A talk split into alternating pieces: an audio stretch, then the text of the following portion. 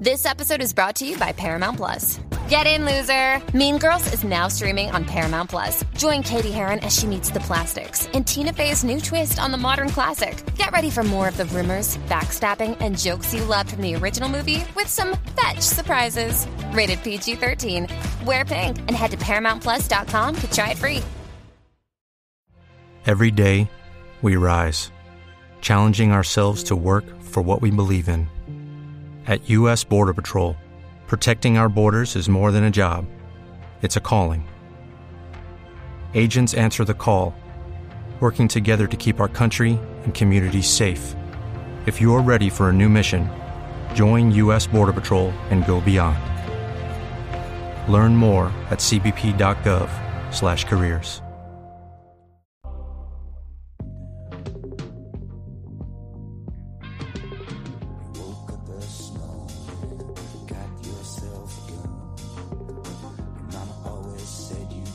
Estás escuchando streaming, la agenda semanal de Fuera de Series. Desde la silla de la primera fagot de la Orquesta Sinfónica en Nueva York, California, estás escuchando streaming de Fuera de Series, el programa que semana a semana te trae todas las noticias, comentarios y curiosidades del mundo de las series de televisión. Yo soy CJ Navas y para hacer repaso de lo mejor y lo peor de los próximos siete días, los que van del 21 al 27 de octubre en el mundo de las series, me acompaña como siempre Álvaro Nieva. Álvaro, ¿cómo estamos?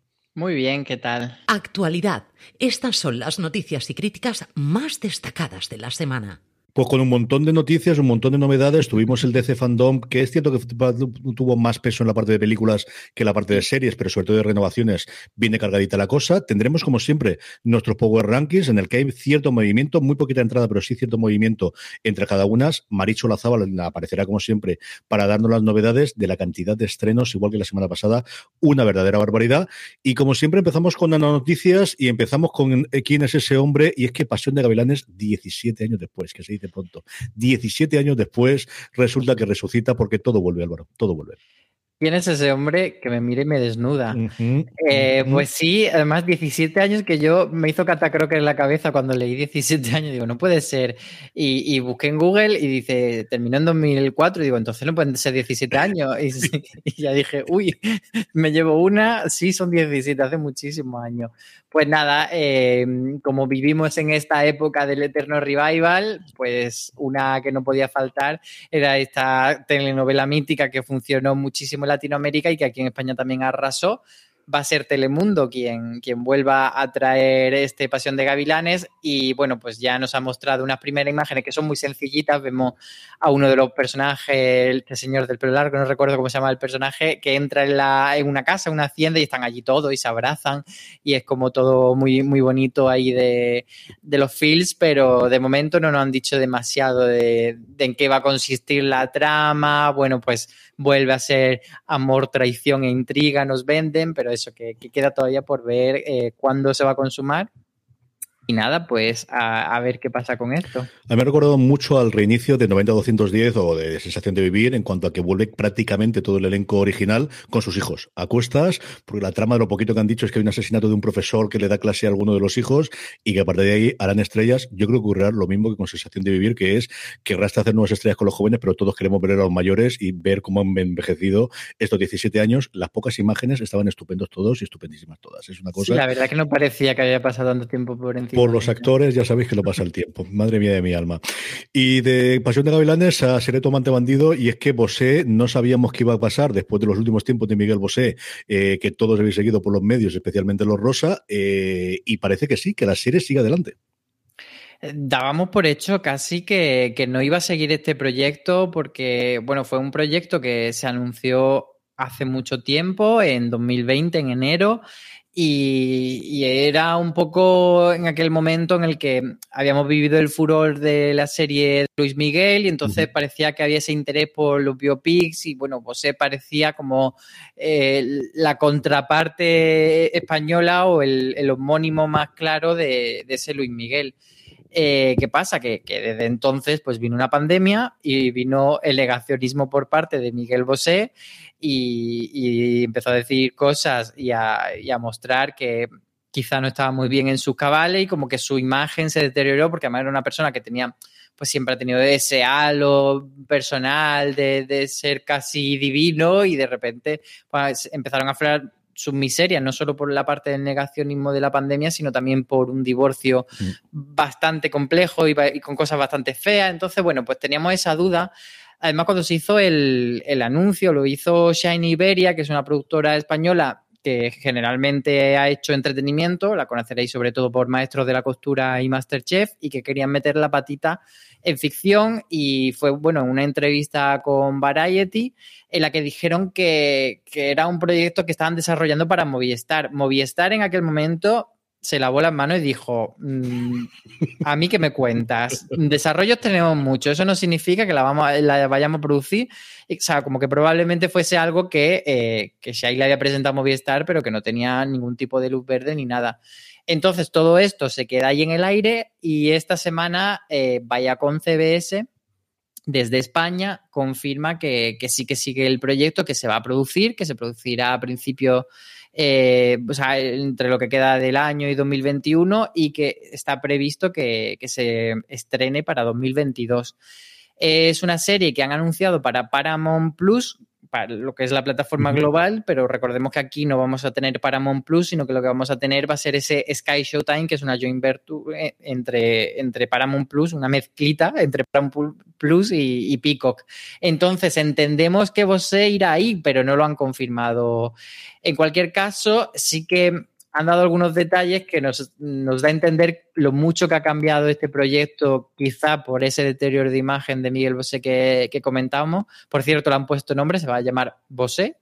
Y va a ser una miniserie de solo seis episodios, en la que van a tratar toda la, etapa, desde, pues desde que era niño hasta que ya consigue ser una estrella. Y esto difiere mucho de, lo que contaron inicialmente que iba a ser esa serie, que estaba pensada para tres temporadas de ocho episodios. La primera temporada iba a ser la niñez, la segunda iba a ser como un momento de ya un poco más mayor, viajar al extranjero, etcétera, y ya finalmente la tercera temporada iba a ser su éxito internacional. Así que todo eso se ha quedado en agua de borraje, van a ser solo seis episodios. A ver, es que cuando empiezas con proyectos de tres temporadas, las cosas no suelen empezar bien de inicio. Yo estas cosas, quitando cuando hay muchísimo dinero como con fundación que te puedes echar el moco y decir tengo planificadas ocho temporadas, o Straczynski en sus buenos momentos que decía que de Babylon 5 tenía cinco temporadas y las consiguió, las consiguió hacer, esto nunca funciona bien. Hablando de, temporadas, una serie que nació como miniserie y que fue un pequeño fenómeno en, mediados de verano como fue The Wild Lotus, sabíamos que estaba renovada por una segunda temporada, sabíamos que la inicio o que la idea que tenía el creador de la serie Mike White era reutilizar o posiblemente volver a, tener a alguno de los actores interpretando personajes secundarios, un poquito los Ryan Murphy en American Horror Story, y ya tenemos la confirmación de que al menos una de ellas, a Jennifer Coolidge, que la hemos visto en mil millones de cosas y que aquí hace de esa mujer que va a enterrar, no, mejor dicho, tirar al mar las cenizas de su madre, va a embarcarse en esta segunda temporada de Wild Lotus. Efectivamente, la serie se creó como una miniserie, pero ya sabemos en 2021 que eso tiene las patas muy cortas y el éxito es muy grande.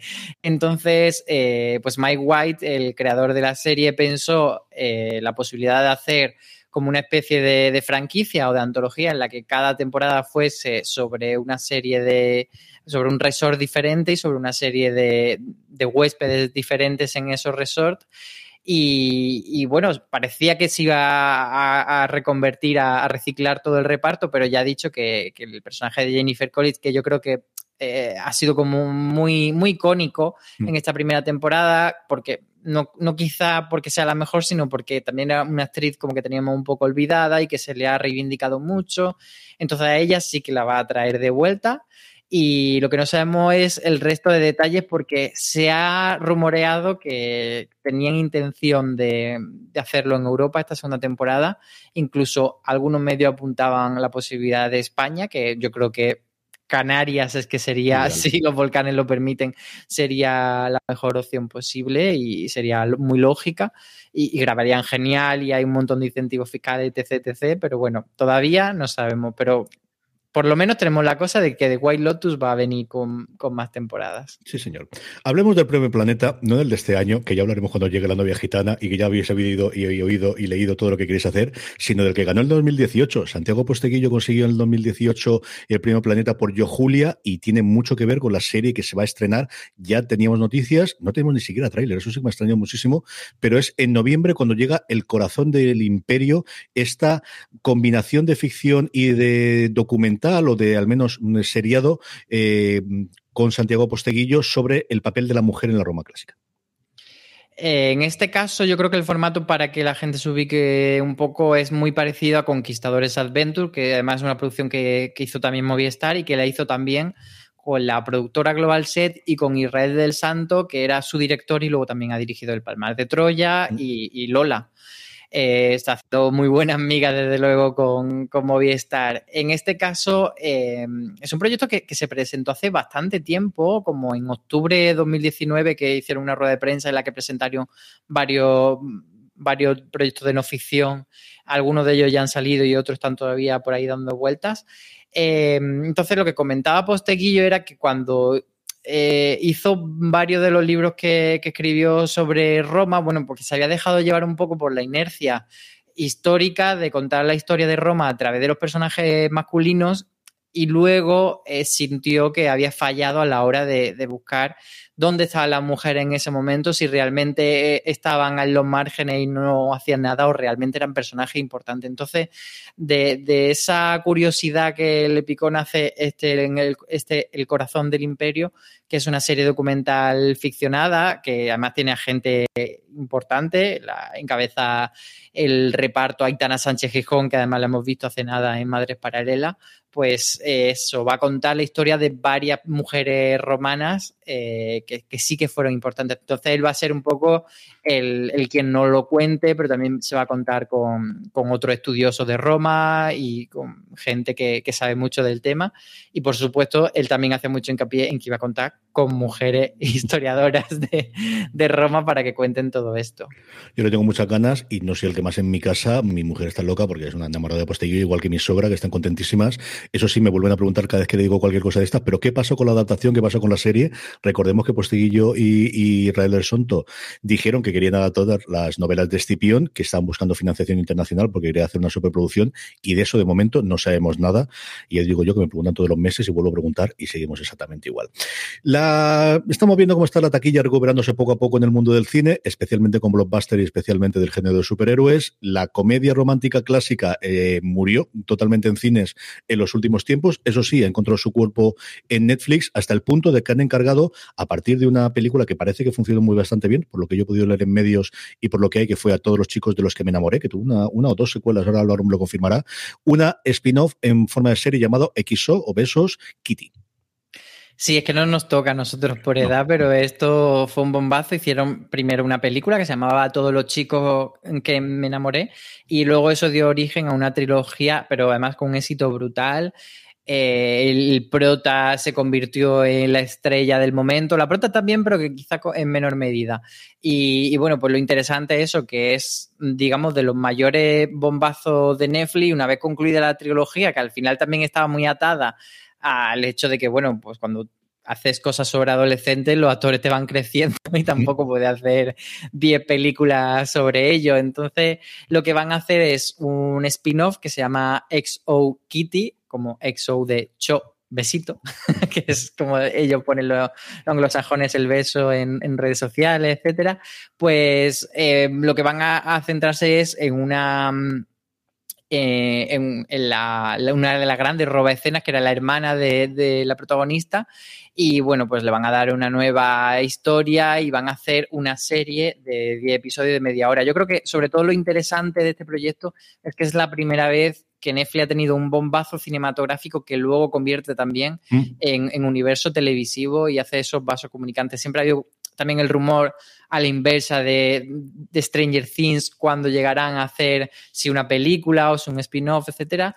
Y luego están pues ejemplos como los de The Witcher, pero que ha sido del revés, ha sido pues eso, de, serie, luego se han salido las películas, también lo hicieron con esta, la de Altered Carbon, que hicieron la mm. peli en anime, Eh, siempre de series sí ha habido películas, pero esta es la primera vez de películas que salta a serie. Tenemos muchas más noticias, tenemos, como no, un poquito de calamar y de Netflix, tenemos renovaciones y cancelaciones, pero antes lo que tenemos es al gran Arturo Valls, en esta sección pequeñita que tenemos, en el que recomendamos una serie, Arturo nos recomienda una de sus series favoritas y también la de mucha gente, para que no vamos a negar. This episode is brought to you by Paramount Plus. Get in, loser! Mean Girls is now streaming on Paramount Plus. Join Katie Heron as she meets the plastics in Tina Fey's new twist on the modern classic. Get ready for more of the rumors, backstabbing, and jokes you loved from the original movie with some fetch surprises. Rated PG 13. Wear pink and head to ParamountPlus.com to try it free. En Sherwin Williams somos tu compa, tu pana, tu socio, pero sobre todo somos tu aliado, con más de 6.000 representantes para atenderte en tu idioma y beneficios para contratistas que encontrarás en aliadopro.com. En Sherwin Williams somos el aliado del PRO. Hola amigos, soy José Luis Perales y, la serie a la que estoy ahora enganchadísimo es Ted Lasso. Estoy flipando con, con el tránsito que hacen de la comedia al drama y lo bien que están todos los actores y lo divertida que es. Eh, este, es mi, testimonio. Estamos ya de vuelta. Muchas gracias Arturo Valls por, compartir esos minutitos con nosotros. Y vamos con renovaciones y cancelaciones, Álvaro, que en este caso tienen mucho que ver con lo que se presentó en las 3 horas 46 minutos. Sí, 3 horas 46 minutos duró el evento de fandom de DC. Ya veréis que hay muchas. Y luego una de esas cancelaciones que ya acaba de rizar el rizo en los problemas que tenía es Y el último hombre, lo dirá Álvaro, pero yo adelanto yo. Madre mía, lo que tiene es una serie, el desarrollo de esta serie. Sí, y respecto a la, fandom esta que hizo DC, también decir que metieron por ahí el logo de Smallville, mm. un poco porque era el aniversario, pero también se dice, se comenta, se rumorea que va a haber una especie de reboot animado de Smallville, pero que no lo quisieron confirmar porque no estaba cerrado, pero ahí lo, medio lo dejaron mm, así sutilmente lanzado. Pero como tú dices, también se anunciaron renovaciones y en este caso, pues fueron tres series de DC Doom Patrol que tendrá tercera temporada, Titans que tendrá cuarta temporada y Pennyworth que tendrá tres temporadas. Un porrón de todas las que había. Pennyworth aquí se podía ver a través de Stat Play y Titans y Doom Patrol que nacieron originalmente para esa plataforma que tenían ellos de C y que la han recuperado dentro del universo de, de, HBO Max, que al final lo que quieren es contenido. No son las únicas renovaciones porque tenemos también bastante más este, este mes.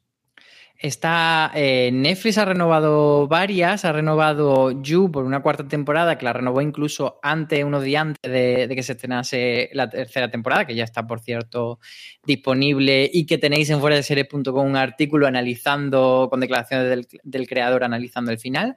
Eh, también eh, anunció la renovación de una cosa que no tenía ni idea que existía, que se llama DP. Y luego eh, Movistar anunció que Supernormal tendrá segunda temporada. Star Play renovó Blind Spot por también una segunda, Blind Spotting, perdón, por una eh, segunda temporada. Y luego una cosa curiosa, yo no sé a ti qué te parece CJ, eh, Amazon renovó por una cuarta temporada Jack Ryan, que para mí es una serie que creo que para lo grande y espectacular que se suponía que era el principio, luego no ha tenido tanto tirón y me sorprende que llegue ya a una cuarta temporada o quizá puede ser de esos fenómenos que la gente lo ve pero que no hace ruido mediático? A mí lo que me ha llegado, y yo recuerdo de primera mano de decirlo hace, cuando se estrenó la primera temporada antes de la segunda, que estuve yo en el Mobile World Congress y había una conferencia de Amazon contando las cosas de series, era de las series más vistas que tenían ellos. Y es cierto, como dices tú, que no es una serie entre que se estrenaba entonces por completo toda la temporada que Amazon está en esas entonces, no sé si ahora la estrenará semana a semana como ha hecho con la temporada reciente de The Voice, o qué ocurrirá es una serie que yo creo a nivel de crítica, a nivel de run run, en nuestra burbuja de Twitter y el resto de redes sociales, no hace nada, pero que ellos se ve que siguen eh, muy buenos números, aunque yo estoy contigo, yo no esperaba para nada que se renovase por una cuarta temporada. No sé si es también parte de querer hacer negocio con Krasinski, que tiene ese marchamo después de hacer eh, las películas del silencio en los últimos tiempos y que es quizás un creador interesante que quisieran pegar. No recuerdo ahora mismo de cabeza si tiene un control de exclusividad con Amazon o no. Es decir, yo creo que habrá distintas variantes, pero, pero sí que creo que es una de esas series que se ve mucho más de lo que al menos a nosotros nos suele llegar y que, se oye. Y de renovaciones vamos a cancelaciones, es que también se acaban las cosas. Pues si antes mencionaba ese DP de Netflix, que no sabemos lo que era, otra que quizá no le suena a mucha gente, Tiny Pretty Things se llama esta serie que ha sido cancelada y luego, como tú habías avanzado, la, cancelación de la que todo el mundo ha hablado esta semana ha sido la de Y el último hombre, que era una de esas series mm, pues también gigantes mm. por parte de Hulu que, que pretendía ser su nueva franquicia de ciencia ficción basado en un cómic de muchísimo éxito y bueno, pues ahí se, queda. Parece que es que eh, no ha funcionado porque toda la gente que yo conozco que, que era lectora del cómic y apasionada lectora del cómic ha dicho que la serie no vale nada. La serie es, vamos, es, es una serie de catastróficas desdichas. Se lleva hablando de la adaptación del 2004. En esos momentos querían hacerla como tres películas, pero los productores dijeron que bajo ningún concepto. Eh, en serie ha habido hasta tres intentos distintos y de hecho el piloto, el primer episodio que se emitió fue una reformulación del piloto como ocurrió con Juego de Tronos porque se hizo rodar de nuevo. Eh, iba a hacerlo en su momento Green, el, guionista de Logan y que fue showrunner también en su momento de Legión y cosas similares. Se largó justo antes de empezar a rodar Pilló la pandemia por en medio. Mm, a nivel de, de, yo la he estado viendo, pero es cierto que, mucho menos de, lo que yo esperaba y en general las críticas no han sido buenas. Pero Leslie Goldberg en el Hollywood Reporter tiene un artículo bastante largo de que parece que más allá de que la serie haya funcionado de números y cosas similares, porque es cierto que tendría sentido que la cancelasen al final, pero no a mitad de temporada, parece que la cuestión de, de mitad de temporada es porque vencían los contratos de los actores y les tocaban soltar en torno a 4 millones de dólares si querían conservarlos por la movida de que cuando se firmó el contrato fue como dos semanas antes del confinamiento. Y entonces mm, los vencimientos que iba llevaban con esta presumura habían sido muy espléndidos renovando todos los contratos durante el 2020 para empezar a rotar para finales de 2020-2021, pero tenía que tomar una decisión. El showrunner, la showrunner en este caso, estaba intentando llevarla a otro lado, que podría ser HBO Max por aquello de que el cómic original estaba bajo el sello de vértigo de, DC, que es una posibilidad. Yo creo que está, mm, creo que tiene una maldición directamente. Yo creo que esto está totalmente maldito y que durará lo que durará y que durará una temporada, pero de verdad es que se lleva intentando adaptar desde 2004, por fin vio la luz y al final ha sido una cosa rarísima, rarísima, rarísima lo que ha ocurrido con este y el último hombre. Más noticias que tenemos, una es sobre Shameless, Amy Rossum se fue en su momento de, la serie antes de su última temporada y parece que alguna movida había de entre bambalinas de estas cosas que lo vamos enterando con el tiempo, ¿no, Álvaro? Eh, sí, además era algo totalmente inesperado porque ha sido Emma Kinney quien interpretaba a Debbie Gallagher en la serie, quien en un podcast pues se ha soltado la lengua y ha empezado a hablar. Y bueno, el gran titular que ha dicho es que cuando se fue Emmy Rossum, el set de rodaje se convirtió en un sitio mucho más positivo y que si ella tenía un mal día, lo convertía en un mal día para todos. Eh, ha, echado la verdad un poco de caquita en contra de, su ex compañera, aunque luego lo suaviza y dice cosas como en plan, no tenemos relación hoy día, pero yo tengo muy buen recuerdo de ella y cosas así, pero sí parece como que había cierta tensión o que ella, quizá también por la edad, porque al final ella era una niña de nueve años mm. y, y Amy en ese momento tenía como unos 19, si no recuerdo mal, unos 20, o sea, como que la diferencia era de, esa figura de admiración, pues que quizá no se correspondía, luego no, le hizo suficientemente caso o, lo que fuese y se sintió dolida o se sintió poco respaldada por, por Amy o quizás se haya sentido un poco dolida también al marcharse ella y, y no seguir en contacto, no lo sé, pero bueno, parece que, que ha habido salseo esta semana. Un poquito de salseo, desde luego. Rosum, que iba a retirar, es cierto que después del matrimonio con Sam Ismail, eh, o estaban esperando su primer hijo o acaba de, quedarse embarazado, lo acaba de tener ah, recientemente. No recuerdo la noticia exactamente cómo iba, pero sé que estaba embarazada y que iba a tener un crío y quizás por eso está desaparecida. Pero fue un escaparate y en su momento, no en las últimas temporadas, pero especialmente en las cuatro o cinco primeras temporadas, eh, se hablaba siempre de la nominación de ella para los semi, eh, completando alguno del, resto del reparto, que, que normalmente siempre estábamos nominados y, y vuelto, después ha desaparecido bastante. Yo no lo he vuelto a ver ni como actriz Y luego hizo un episodio de Mother Love como directora y yo creo que también está un poco intentando eso, no solo quedarse... Porque, Sí, porque ella en, su momento con, con Shameless también intentó hacerse un poco fuerte en ese sentido y ya fue su debut como directora, si no recuerdo mal, en Shameless que hizo un par de episodios. Entonces yo creo que ella va a intentar ahora pues combinar esas dos facetas de su carrera y está un poco ahí viendo cómo cuaja la cosa. Vamos con Netflix y tenemos doble, doble sesión relacionada hasta las dos con el calamar. La primera de ellas relacionada con una polémica patria y es el tema de los subtítulos y de la posedición, que todos nos hemos enterado de cómo funciona la edición o de los subtítulos a partir de forma automática en una polémica que saltó aquí y luego encontraremos alguna de las americanas que también son divertidas. Y es que tenemos pues eso a los traductores y a los dobladores en pie de guerra porque como eso se estandarice, pues al sector le queda lo que le queda. ¿eh? Eh, claro, y además han tenido la suerte de que el caso ejemplar con el que han podido hacer esta reivindicación ha sido, curiosamente, con la serie más vista de la historia de Netflix, que probablemente dentro de las prioridades de Netflix hace cinco o seis semanas, cuando tenían que mandar a traducir la serie, pues tuviese la, penúltima de todas. Y de repente ha sido el, pues eso, como digo, el caso ejemplar. El, tema es que Netflix con determinados contenidos, en vez de mm, dárselos a un traductor para que, para que haga la traducción minuciosa y, como debe hacerse una traducción, pues lo que hace es pasar un software, o sea, primero traducen, en este caso imaginemos que es surcoreano, la traducen al inglés y luego de ahí se traduce al otro idioma, pero que se hace con una serie de software de traducción y entonces luego se contrata a un traductor para que coja esa traducción hecha automática y la repase un poquito, pues en plan, pues esta palabra no es, es de tal, aquí hay un fallo, no sé qué, pero muy por encima. Entonces, mm, evidentemente a ese traductor le pagan mucho menos y es mucho más fácil que haya mm, fallos de, traducción y, cosas que se pierden por el sentido. De hecho, ya había eh, sonado un poco el tema una semana antes mm, de esta, de esta polémica, porque ya algunos usuarios empezaron a decir, no, e-, esta palabra en realidad tal, pero era como una cosa más de, de usuarios alertando de que nos estábamos mm. perdiendo ciertos matices en, en, los in translation, en la pérdida de, de, esa traducción, pero aquí ya pues ha puesto la cosa un poquito más seria.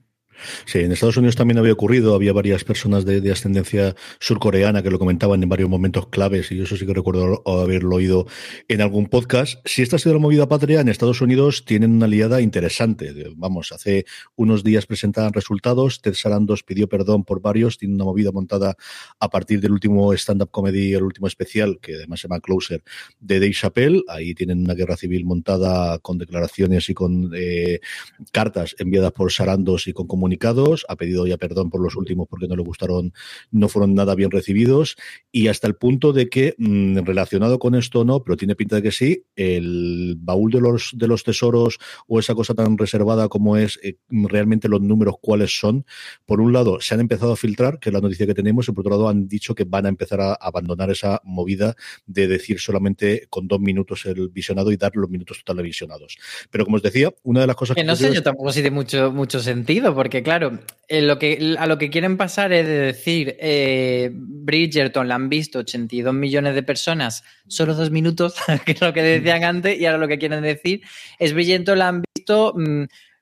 800 mm, millones de minutos. Y entonces dices, vale, pero a mí eso, ahora me la regla de tres de cuántas personas y, y, cuántos minutos tiene Bridgerton. Entonces, ¿qué hago? Me saco la calculadora. Además, como que tú dices 82 millones de personas y, tampoco que te, imagines todo en tu calle, pero sí que eh, cuando has estado mm, escuchando cifras de audiencia toda la vida que se ha hecho en millones de personas, pues dices, pues vale, pues son muchos, son pocos.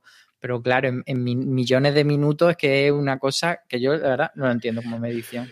Sobre todo porque tienen otras cifras y es las que se han filtrado y estas yo creo que sí son bastante más interesantes si las sacábamos nosotros en fuera de series.com. Efectivamente, es que aquí es donde está la chicha, que dicen que se han filtrado. Yo pondría la mano en el fuego porque nos han filtrado estas esta cifras porque son muy buenas, entonces les conviene que se sepan, pero a la vez no quieren entiendo yo, no entiendo que no, les conviene decir, la, damos nosotros, porque si no, luego dirían, bueno, pues dame también la de la otra series, cariño. Entonces, bueno, el caso es que, Bloomberg, eh, que es un medio norteamericano, ha tenido acceso a una cifra presuntamente reales sobre el juego del calamar, que sí que son más interesantes que esos millones de personas que han visto dos minutos, porque aquí sí que habla de, bueno, de, toda esa gente que ha visto la serie, cuánta se ha quedado viendo una cantidad considerable de, episodio o de temporada. Entonces, em, la cifra que teníamos antes, que eran 132 millones de personas que habían visto los dos minutos del juego del calamar, ahora se traduce a 117 millones han visto 75 minutos de metraje, que es bastante gente ah, que ha visto, pues eso, episodio y pico. Y 87 millones eh, vieron la temporada completa, es decir, un 66% de la gente que empezó a ver el juego del calamar en 23 días, pues se la terminó. Entonces me parece que es un dato mucho más interesante de que lo otro que nos dan de los dos minutos. Álvaro tira por esa parte de ahí y yo evidentemente tiro por la parte mía que es la parte de la pasta. Y es que la otra cosa que se ha filtrado, y por eso yo creo que se ha filtrado, yo creo que esa sí la podrían haber contado ellos, pero la otra, aunque se sabía que existía, yo dos días antes a Kevin Smith, hablando en el programa suyo que hace todas las semanas con Mark Bernardin, contaban, porque ya se han anunciado la fecha de estreno de la segunda parte de su serie animada alrededor del mundo de He-Man y contaba algunas de las reuniones que había tenido con, con Netflix para ver si están satisfechos o no. Y él medio contó que Netflix tiene una métrica interna en el que calculan cómo de rentable es una producción, porque al final, claro, esto en el mundo antiguo era muy sencillo. ¿Cuánto me cuesta hacer eh, un episodio de eh, al salir de clase o me cuesta hacer un episodio de periodistas o de lo que sea? ¿Cuánto ingreso de pasta por publicidad? ¿Me sale rentable o no me sale rentable? Pero claro, en Netflix la cosa es un poquito más mm, complicada. De todo el dinero que entra de suscripciones, ¿dónde lo asigno? Pero tienen, tienen una herramienta para asignarlo. Kevin Smith lo contaba de que a él le habían presentado y no contó mucho más por decir, porque si no me tirarán, que alguna vez le ocurrirá por lo bocazas que es, de de alguna forma de poder medir esta inversión o esta serie rentable sí o no para de cara a renovarlo una segunda temporada. Y esto se ha filtrado en el caso del, calamar. Se ha filtrado por un lado lo que ha costado la pasta, que ha costado 21,4 millones de dólares, en torno a 2 millones mm, y medio, un poquito menos de 2 millones y medio de dólares cada uno de los episodios. Y que, como os digo. Mm, bien, pero tampoco es una cosa loca. Es decir, yo creo que para que la gente se haga una idea en la producción española yo creo que cuando hablamos de un millón de, euros por episodio, es una serie tochísima española. O sea, yo creo que las normales tienen que estar como entre los 600, 800, mm, si no me equivoco, ¿no? Yo creo que están entre el medio kilo y el kilo y ya te vas a cosas como La Fortuna, te vas a la primera temporada de La Peste. Hombre, La Tempestad, El Cid, claro. Cosas de estas, ¿no? yo, recuerdo la cifra de cuando entró Amazon a hacer el Ministerio del Tiempo, creo que está en torno a tres cuartos de millón. Creo que eso es lo que mm. dependió del salto y hablo muy de cabeza, muy de memoria y posiblemente mezclando conversaciones que tenga. Pero yo creo que el Ministerio estaba en torno al medio millón y creo que eso le permitió poder dar el salto y empezar a hacer mucho más exteriores. Se nota muchísimo en esa temporada que es cuando salieron y empezaron a abrir y a salir mucho más allá de Madrid o de localizaciones cerradas en platos en cada uno de ellos o, cosas similares.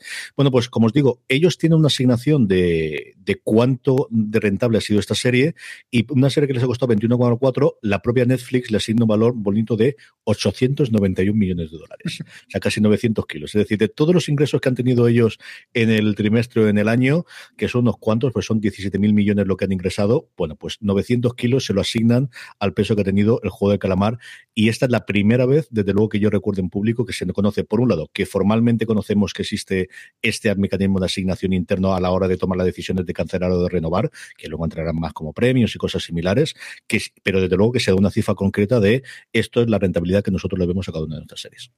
Sí, lo que decían de esas métricas es que, por ejemplo, no sirve lo mismo. Si tú eres una persona que está todo el día metido en Netflix y, te ves el juego del calamar, tiene menos valor que si una persona se da de alta solo para ver, o sea, que, se da de alta y empieza a ver el juego del calamar, entienden que es una persona pues que ha generado que le ha generado interés en la serie y por tanto ha sido la serie el gancho para suscribirse, pero también eh, la gente que tiene la suscripción y no suele usarla y de repente vuelve a la plataforma porque entiende que es una persona que podría estar cerca de decir, mira, me voy de baja porque no la estoy usando y de repente ha, vuelto al juego del calamar. Entonces hay como esa serie de variables, mencionaban esas dos, pero pues posiblemente haya muchas más, como tú dices, para que para que se, se, tome en consideración cuál es el valor de un producto y no solo el número gordo de cuánta gente la ha visto. Yo tengo, decir, no digo mataría porque no, no es verdad que no lo haría, pero daría bastantes cosas por conocer exactamente el funcionamiento de ese algoritmo. Tengo muchísima, muchísima curiosidad. No sé si alguna vez se filtrará, no sé cuándo lo encontrarán, no sé si cuando se jubilen alguno de los gerifaltes la contarán exactamente el funcionamiento, pero tengo muchísima curiosidad por ver cómo es ese algoritmo y exactamente cómo hacen los inputs para, para hacerlo no lo sé si alguna vez lo conseguiremos. La última noticia que tenemos esta semana es la BBC se lió la manta a la cabeza y decidió que iba a hacer las 100 mejores series del siglo XXI. Ahí es nada. Y preguntó como a 200 o 300 personas distintas del ancho y largo mundo, y tenemos su serie un poquito de, todo, una única presencia española. Creo recordar que le preguntaron o las 10 o las 15, y es una forma similar a la que hacemos nosotros los top o la que hacemos el Power Rankings como lo hicieron, y les han salido 100, pues con algunas esperables, otras no esperables, con una sola española y como siempre para poder discutir que lo, para lo que sirven realmente estas series. Claro, las, listas siempre sirven para el salseo, la verdad. Em, era a 206 expertos de diferentes países, aunque fuese BBC Cultura quien hacía esta lista, era, había gente de, diferentes países. Y les pedían 10 series. Entonces, con eso han hecho la lista, mm, que por eso se da eh, la casualidad que, o la circunstancia de que hay algunas series que están empatadas. Por ejemplo, eh, Hermanos de Sangre y Don Tom Abbey, que me parece muy curiosa ese empate de decir, bueno, pues vale. y nada, pues como tú dices, las listas siempre te dan para cabrearte o para decir, no, esa cómo puede estar encima de la otra que me gusta a mí más. Pero creo que dentro de eh, esos pormenores o esa cosa en la que podemos entrar a, hacer nuestras propias trifulcas, sí que es una lista que está bastante bien. Eh, todo lo que está yo creo que se merece estar, evidentemente siempre hay falta. Que la gente sepa que no están cosas como Buffy o como Los Sopranos porque empezaron a finales de los 90, entonces aunque tuviesen emisión los Sopranos, de hecho, es del 99, pero mm. aunque se emitieron la mayoría de su temporada en el siglo XXI, se considera ya que no, no era elegible. Y, es curioso porque hay, hay mucho de todo y, no es la típica serie, la típica lista que es muy gafapasta. Por ejemplo, está por ahí Anatomía de Grey, no excesivamente alta, pero tampoco muy baja y es como una forma de, demostrar que la televisión abierto pues también ha ofrecido cosas interesantes, hay bastante comedia, está Parks Recreation, está Cierty Rock, están las dos de, de, The Office, que es curioso, y está por mm. encima la, la versión británica, muy por encima de la, de la americana, que eso también daría para, para otro debate, y luego como curiosidad también, eh, bueno, hay bastante animación, está Steven Universe en el 99, que, que me parece muy bajo, pero me alegro mucho que haya entrado, y hay cosas de no ficción poquita, pero las hay. Está el reality RuPaul's Drag Race, que además que la, lista era TV series, no era ni siquiera TV shows, que mm. dice puede tener como más, era TV series. Entonces han metido RuPaul's Drag Race y documentales Planet Earth y OJ Made in America, que son dos súper, súper celebrados y que no están tampoco en puestos demasiado altos, pero bueno, por lo menos eh, tienen el honor de ser los dos únicos documentales que han entrado en esta lista de 100. Tenemos la Casa de Papel como único representante español en el 43. Hay peso, yo creo que claro, eh, británico, ¿no? Incluso en las primeras posiciones, como decía The Office, está dentro de los 10 primeros. Tenemos también, yo creo, una creencia en la novedad, ¿no? Tenemos cosas como Podía Destruirte, incluso Succession, ¿no? Sin haber concluido que la tenemos relativamente alta. Bueno, pues lo que suele ocurrir en estos casos también. Pero yo en general no me ha parecido mal. Yo me fui inmediatamente a buscar mis queridas Parks Recreation y The Shield y las dos estaban. Me encontré con la grata noticia que de, que de Friday Night Lights también estaba muy alta y cosas similares, así que en general no tengo demasiado que decir.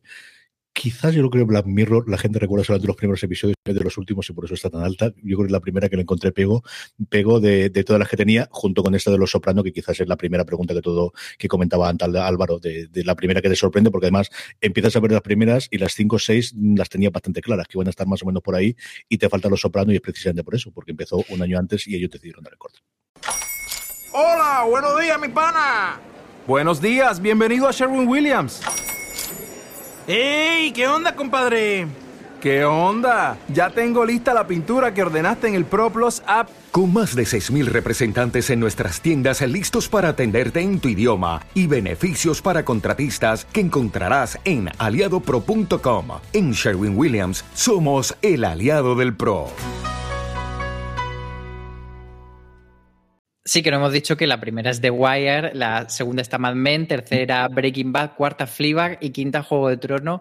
Y, bueno, yo creo que con respecto a lo que decías tú de, Black Mirror, es que es muy difícil valorar estas cosas, porque si valora Black Mirror por su etapa buena y su etapa sorprendente, Black Mirror no solo ha tenido una contribución por decir, vale, el presidente se está follando un cerdo, sino por cuánto explotó ese, ese género de, ciencia ficción, la antología, cómo lo petó a raíz de, esta serie. Entonces, al final, es muy valiosa por muchas cosas. Y luego, eh, lo mismo que podríamos hablar de True Detective. Claro, ¿cuánto la valoras a True Detective? Porque a mí, si, si hay que valorarla como la primera temporada, como si fuese una miniserie, probablemente sería top 10. Pero mm. si la valoras como un todo de las tres, pues igual la tienes que bajar más. Entonces, siempre eh, es difícil valorar todas estas cosas, pero ya digo que, la lista, yo creo que es una lista que le ha quedado bastante, bastante bonita. Sí que es verdad que, a ver, la Casa de Papel, yo entiendo que, que la hayan escogido como única representación española, pero claro, desde, España dice,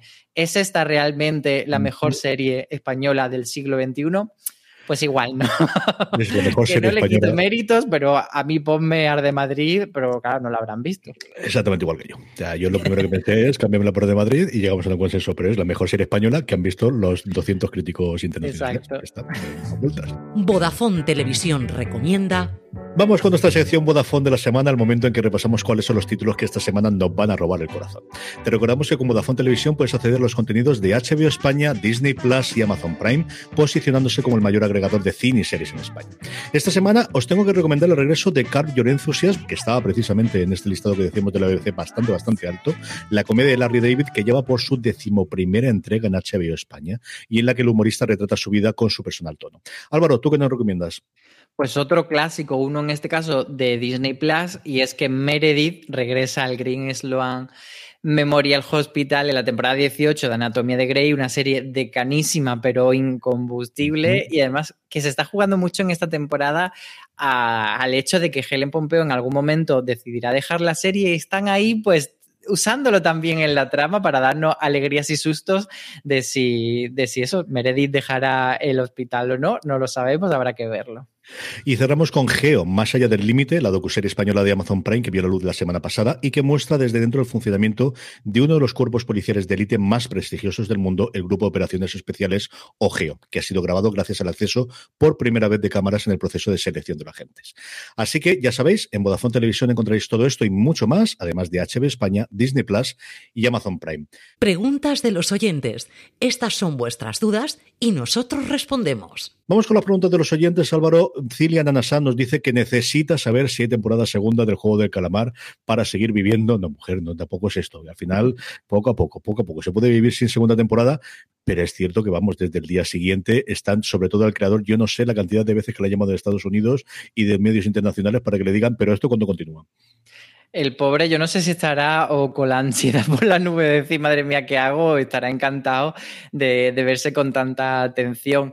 Pues sí, eh, la pregunta, otra ración más de calamares. Eh, parece que sí que la va a ver y están negociándolo. Netflix está interesadísima y solo queda concretar. Eh, lo hablábamos hace unas semanas que el creador antes o en los primeros días de, salir el juego del calamar le entrevistó a un medio norteamericano y él dijo que no tenía muy claro y que si lo hacía sería con, un grupo de guionistas y directores, que no quería echarse esa responsabilidad a la espalda él solo pero ahora, bueno, ha vuelto a dar algunas declaraciones y sí que eh, ya se le ve como, más mentalizado de que esto es lo que tiene que hacer. De hecho, uno de los problemas que había para, hacer el juego del calamar era que estaba pues, metido en otros proyectos, una película, etcétera. Yo creo que ya ha entendido que, tiene que aparcar todo lo demás y centrarse con esto. Y bueno, en fuera de series.com eh, tenemos de hecho un artículo en el que él comenta ya cuáles son las tramas por las que cree que debería empezar a tirar. O sea, que sí que ya es algo que, se ha tenido que él poner la mano en la frente y decir, venga, vamos a pensar un poquito, aunque sea, para decirle a esta gente y tranquilizarlo y que no, y que no me digan como, como esta espectadora de, de fuera de serie que no puede vivir sin el juego del calamar. Entonces, pues están ahí trabajando en ello, pero confirmación oficial no hay todavía. Ninguna, pero vamos, yo creo que no hay ninguna posibilidad de que esto no tenga continuación. Ya veremos después de qué tal y qué forma. Es cierto, hay unas declaraciones, no me acuerdo si del creador o de la, ejecutiva surcoreana, que es la que había montado todo el sistema y la que había dado la luz verde, que además de contar cómo había vivido ella desde dentro la creación del fenómeno, que primero inicialmente era, bueno, que parecía que a nosotros nos gustaba mucho, que de repente compañeros de otros lugares de Netflix le decían que que la serie, que qué bien funcionaba, y que luego se dieron cuenta por la subida, el mundo moderno, la subida de seguidores de Instagram y es que una de las protagonistas, la que hace la norcoreana, había pasado, no me acuerdo si era 400.000 a 6.500.000 seguidores en cuestión de una semana y medio. Dijo, uff, aquí algo está pasando. Y esta, esta mujer contaba como el guion originalmente era una película o estaba pensando por una película, lo tenía el cajón el creador desde hacía como 6 o 8 años, así que ahora ponerse a prisa y corriendo a ver qué es lo que hace.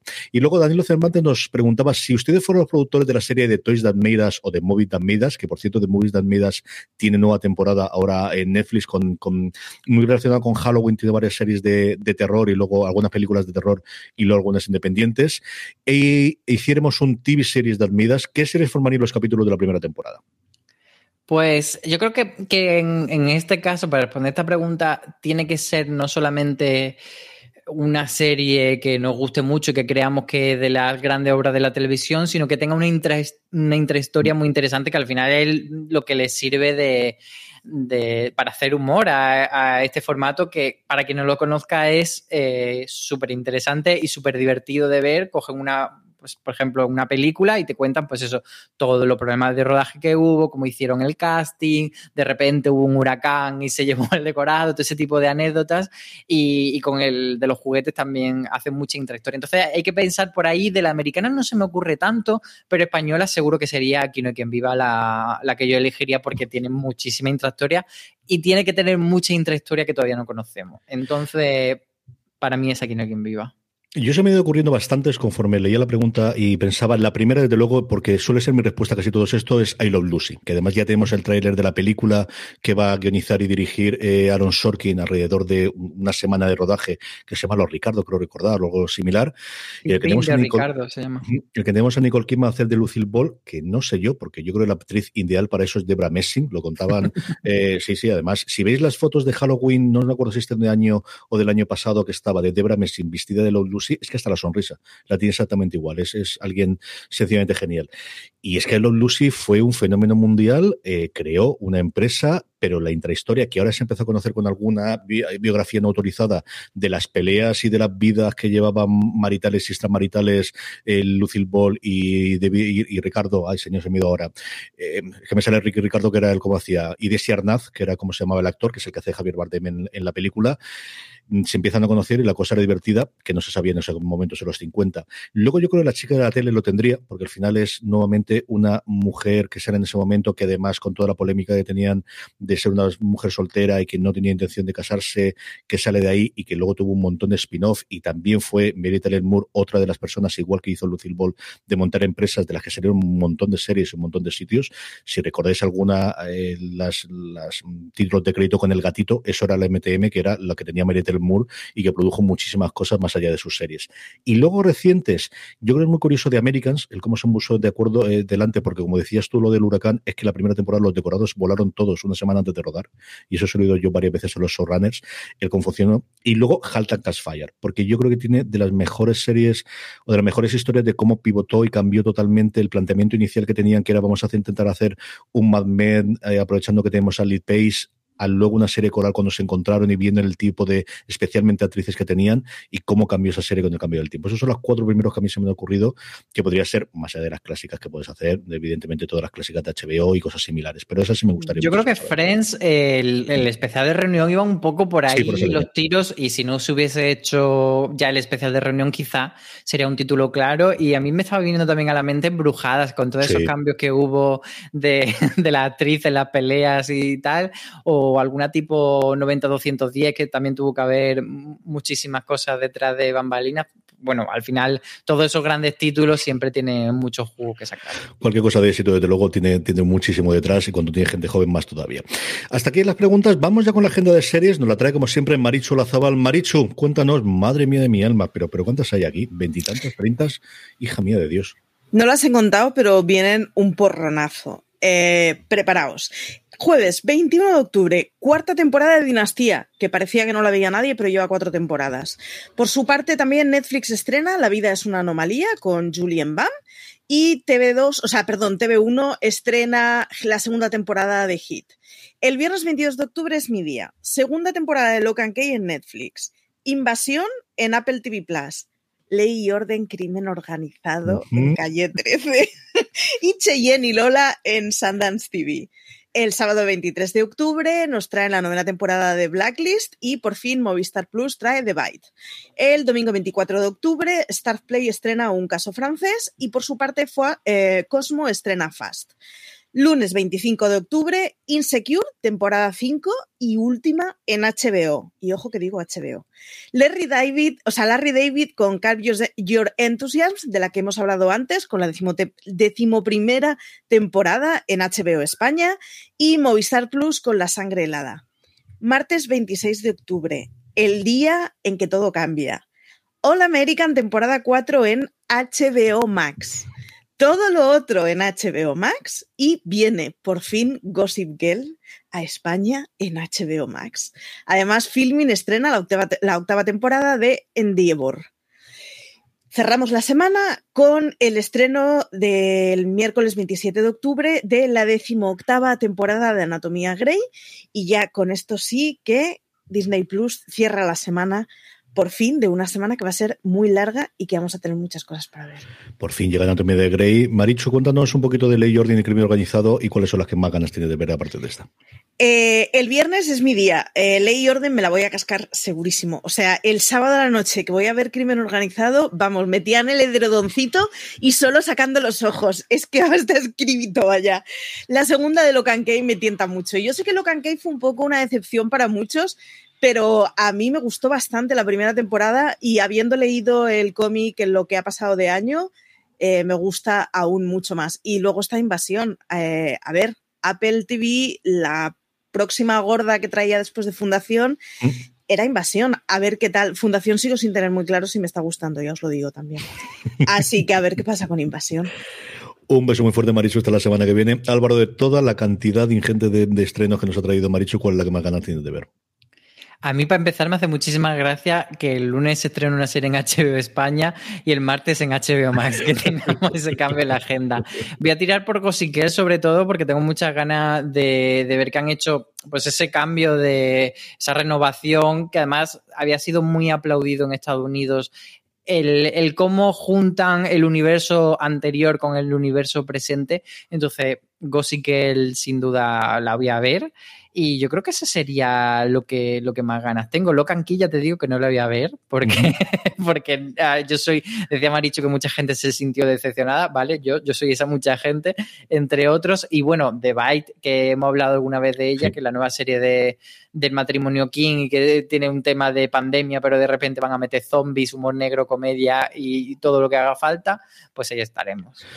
Yo tengo que reconocer que Hit, porque si hay una serie de Daniel Grau y no la digo, después Álvaro me riñe, así que tengo que contar Hit. Y luego Invasión, yo cada vez que se mete una sobreproducción, eh, Fundación yo creo que me está gustando más que Marichu, pero cada vez que se mete una sobreproducción Apple no acabo de verlo, aunque ellos tienen mucha confianza o desde luego tenían mucha intención de ellas.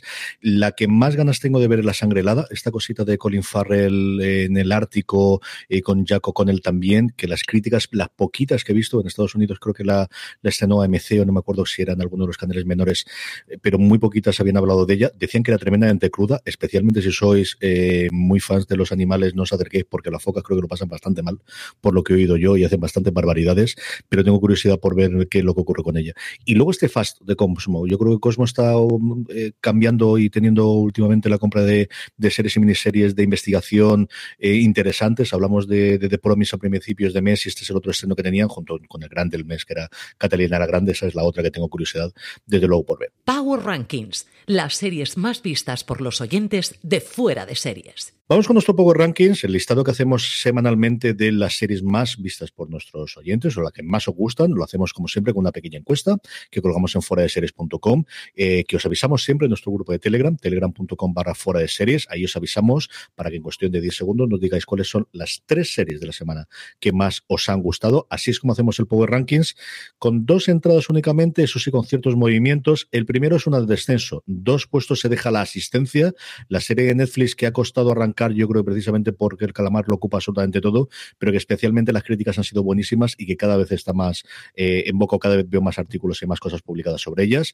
Como os digo, la asistenta, la serie de Netflix ocupa el puesto número 10 del Power Rankings esta semana.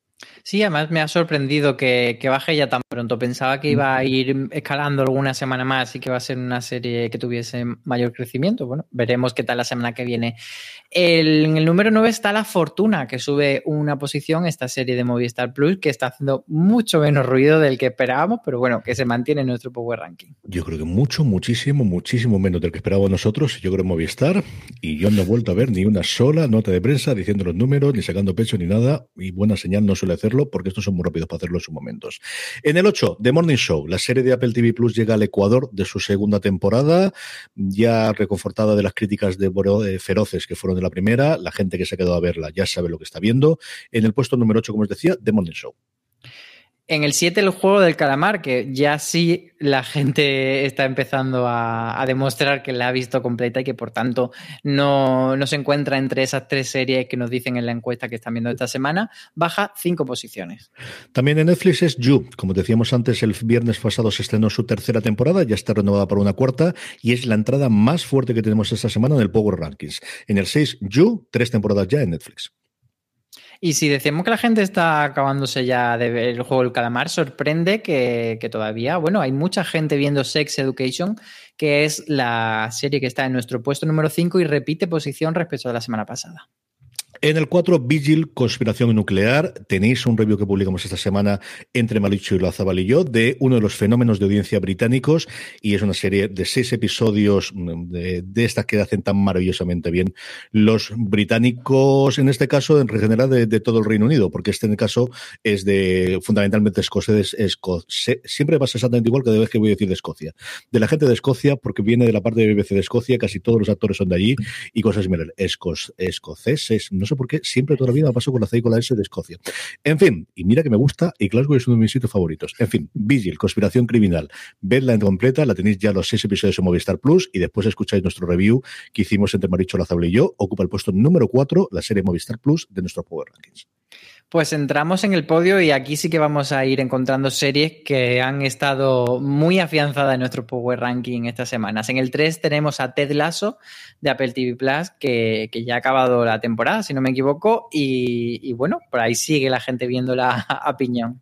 También ha concluido su temporada esta semana, solo asesinatos en el edificio, sube dos puestos, cierra totalmente la trama de la primera temporada, deja la cosa muy clara de por dónde puede ir esa segunda temporada que ya está renovada.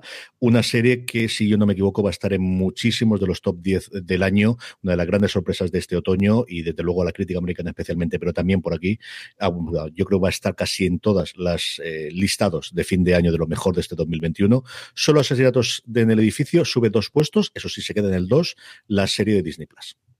Y en el puesto número uno tenemos Fundación, la otra serie del momento de Apple TV Plus, que repite puesto y, se ha abonado y creo que es curioso el fenómeno de fundación porque mm.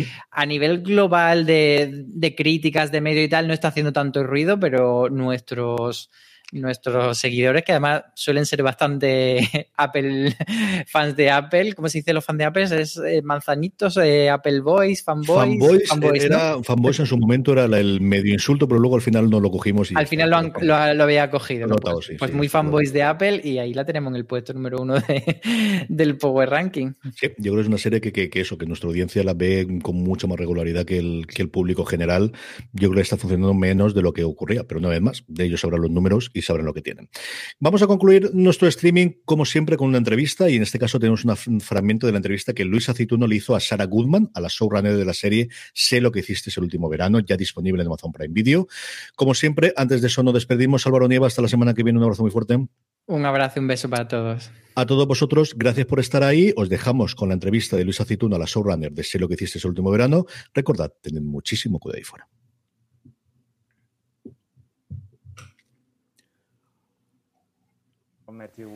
Hay mucho drama en la serie, en ocasiones más que escenas de terror y más comparado con otros títulos de slasher.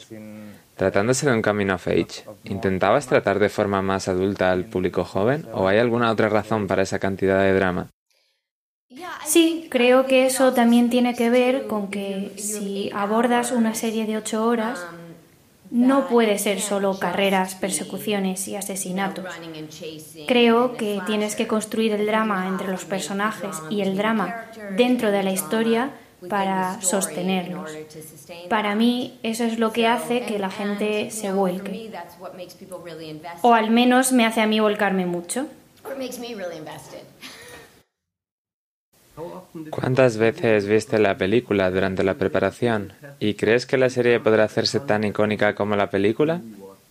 Espero que la serie se haga tan icónica como la película, pero de una manera distinta. Pero sí, lo deseo. Había visto la película y la conocía muy bien antes de filmar la serie. La vi una última vez antes de comenzar con el equipo de guionistas y luego evité verla mientras escribíamos la historia y los capítulos. Creía que era importante crear algo nuevo manteniendo un nivel de respeto por la película original. Pero después de escribir los siete primeros capítulos, vi la película una vez más solo para asegurarme de que estaba rindiendo respeto donde podía o para colocar algunos guiños donde creía que podían encajar con los personajes en este nuevo universo. ¿Fue difícil adaptar una historia conocida que venía primero de los 70 con el libro y después de los 90 con la película? ¿Han cambiado sustancialmente los miedos de una época a otra? Sí, creo que es parte por lo que creo que era bueno rehacerla ahora o hacer una nueva versión de ella ahora. Porque en los 70, sí, todo el mundo tenía preocupaciones muy distintas como ocurría en los 90. Ahora, menudo mundo en que vivimos. En los 90 todo el mundo diría que hay una verdad y hay una mentira. Ahora hay mucha gente distinta diciendo que la verdad son cosas distintas. Es muy difícil averiguar qué es real y qué es una percepción y Creo que las redes sociales y la interconectividad internacional nos han hecho eso. Es un mundo muy diferente en el que estamos viviendo con presiones muy diferentes y con unas versiones de realidad muy distintas. Por eso creo que era el momento perfecto para hacer este tipo de historia. Acabas de escuchar Streaming, el programa de fuera de series que todas las semanas te trae la actualidad seriéfila. Te puedes suscribir en iVoox, Spotify, Apple Podcast o en tu reproductor de podcast de confianza.